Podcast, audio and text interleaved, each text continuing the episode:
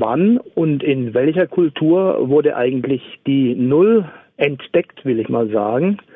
Und äh, hat das auch was damit zu tun, dass im christlichen Kalender das Jahr Null nicht gibt oder wurde das einfach unabhängig davon festgelegt, dass das Jahr Null nicht stattfindet? Wo die Null erfunden wurde, ist klar. Die wurde in Indien erfunden.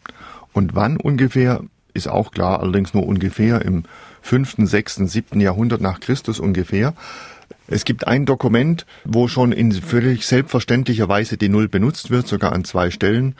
Und die Null ist schon eine ganz, ganz wichtige Erfindung in der Mathematik, denn die braucht man, um sowas wie das Dezimalsystem zu machen. Da ist die Null notwendig, sonst würden wir bei, sagen wir, wenn wir die Zahl 102 schreiben müssten, so wurde es auch früher gemacht bei den Babyloniern, dass nicht die Null geschrieben wurde, gar kein Zeichen, sondern da wurde nur ein bisschen Platz gelassen. Also 100er, keine Zehner und zwei Einer. Und Sie können sich vorstellen, dass es da allen möglichen äh, Auseinandersetzungen gab, denn wenn ich Ihnen 102 Euro schulden würde und das, ich würde einfach lesen 1, 2, würde ich sagen, naja, die hat hier ein bisschen große Lücke gelassen. In Wirklichkeit ist es nur 12. Und es gibt tatsächlich Dokumente über viele juristische Auseinandersetzungen.